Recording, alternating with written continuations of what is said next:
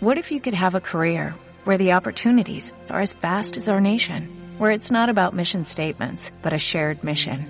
At U.S. Customs and Border Protection, we go beyond to protect more than borders, from ship to shore, air to ground, cities to local communities. CBP agents and officers are keeping people safe. Join U.S. Customs and Border Protection and go beyond for something far greater than yourself. Learn more at cbp.gov/careers. Hola, queridos amigos. Esto es Conexión Semanal, un enfoque positivo de la vida y su amigo el pastor Valo Pereda. Las buenas noticias se están dejando oír con respecto al avance en el desarrollo de las vacunas para contrarrestar los efectos de la pandemia. Una vez que se completen los procedimientos estará disponible para todos en todos los países, según dicen.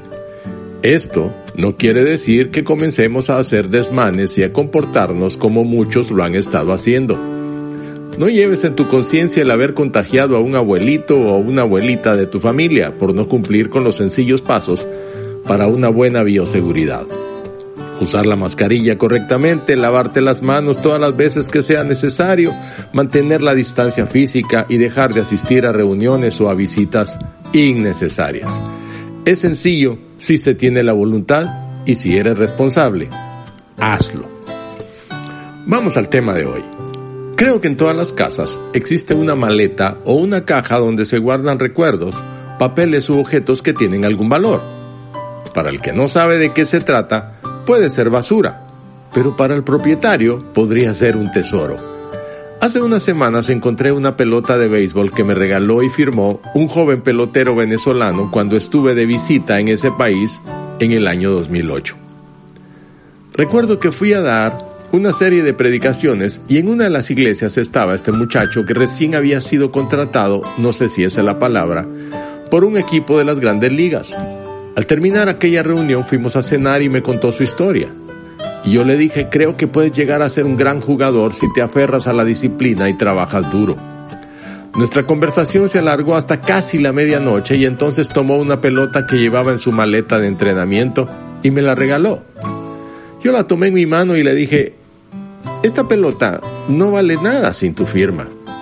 Hoy quizás no eres nadie, pero un día lo serás y entonces esta pelota valdrá mucho soltó una carcajada y me abrazó y me dijo, Pastor, muchas gracias por creer en mí de esa manera. Y me firmó la pelota. Ahora mismo la tengo en mi mano. Si me preguntas, no sé si Anthony, que así se llamaba, llegó a jugar con el equipo y en las grandes ligas. Realmente no lo sé. Lo que sí sé es que tener la pelota con su nombre me honró en aquel momento de una manera muy especial. Y si un día vuelvo a verlo, me sentiré yo honrado de poder decirle que aún tengo ese regalo que me hizo aquel día en la ciudad de Maracay. ¿Por qué te cuento esta historia tan rara? Porque nuestra cultura occidental es una cultura que no valora la honra. Pero eso es el resultado de que hemos deshonrado a Dios. Todo honor verdadero nace de un corazón entregado al Señor de los señores y al Rey de los reyes. El escritor de los Salmos dice, los que teméis a Jehová, alabadle, glorificadle, descendencia toda de Jacob, y temedle vosotros, descendencia de Israel. Nuestra cultura occidental, repito, tiende a tratar a Dios como si fuera algo común. Llegamos a tomarnos ciertas confianzas que hasta nos familiarizamos con Él, y llegamos a referirnos a Él como el gran jefe, el man, el de arriba, y decimos cosas como, Jesús es mi compa, tú sabes. Pero déjame decirte que Jesús no es tu amigo del parque o tu garra o tu parcero o tu fren.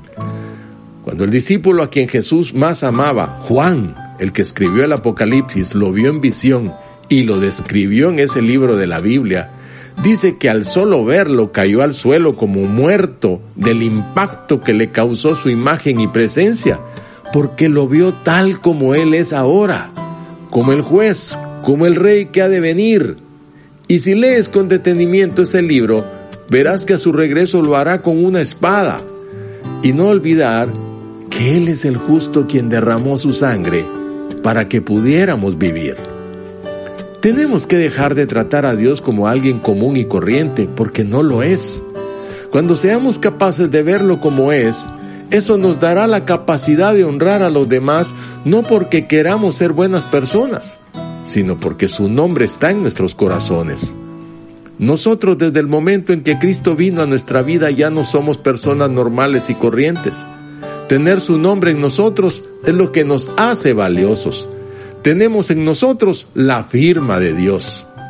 Mientras veía la pelota, o más bien mientras la veo ahora, que me dio aquel querido pelotero, pienso, voy a averiguar si ya es famoso, porque ahora esta pelota es muy valiosa, no solo por lo sentimental, sino por lo deportivo. Del mismo modo, nosotros somos valiosos porque tenemos el nombre de Cristo marcado en nosotros. No solamente por eso, sino porque también su sangre fue derramada para el perdón de nuestros pecados. Si eres cristiano, esto es lo que te hace verdaderamente valioso, el nombre de Jesús escrito en tu corazón, a causa de lo que hizo por nosotros, por ti y por mí en la cruz. Y por esa razón, la única respuesta responsable es hacer de nuestras vidas algo que le honre, no que le deshonre. Aunque somos salvos por gracia, por medio de la fe y no por obras, no quiere decir que nos vamos a presentar delante de Él vacíos de obras. Hay unas obras que Él preparó desde antes de la fundación del mundo para que tú y yo andemos en ellas. Nuestro caminar en este mundo debe ser uno que agrade a Dios y dé testimonio de quienes somos. Lamentablemente, la Biblia describe una verdad mucho más común. Dice pues el Señor, porque este pueblo se acerca a mí con su boca y con sus labios me honra, pero su corazón está lejos de mí y esta voz profética sigue vigente hoy. Ahora, eso no va a suceder contigo ni conmigo, porque no queremos ser una generación que le da servicio y adora a Dios solo de labios, sino que vamos a demostrarle honor de corazón, porque la razón de que somos lo que somos es por lo que Él hizo. Debemos aprender a valorar a los demás y honrarles, y debemos ayudarles a ver que eran lo suficientemente valiosos para que Jesús diera su vida por ellos. ¿Y por qué debemos vivir de esa manera? Porque vivir con honra nos recuerda lo que realmente somos, quién es Dios y lo mucho que ama a los que nos rodean. Cuando decidimos rendir nuestro ego, nuestro yo, y decidimos honrar, nos damos cuenta del valor que Dios pone en la vida de todos y cada uno, incluida la nuestra. Cuando entiendes el valor que tienes en Jesús, no necesitas que nadie te esté inflando tu autoestima con mensajitos motivacionales, porque la seguridad que te imparte la identidad en Cristo no te la puede dar nadie más. Solo Él puede darte eso que andas buscando si aún no le has entregado tu vida a Jesucristo. No lo vas a hallar en ningún otro ni en ninguna otra parte. Mejor toma la decisión ahora mismo de entregarle tu vida y comienza una relación llena de vida en tu andar diario con Él y que durará eternamente. Espero que podamos encontrarnos la próxima semana en un nuevo programa. No dejes de buscar tu conexión. Síguenos en las redes sociales de Facebook, Instagram y YouTube como Iglesia La Casa de mi Padre, Panamá.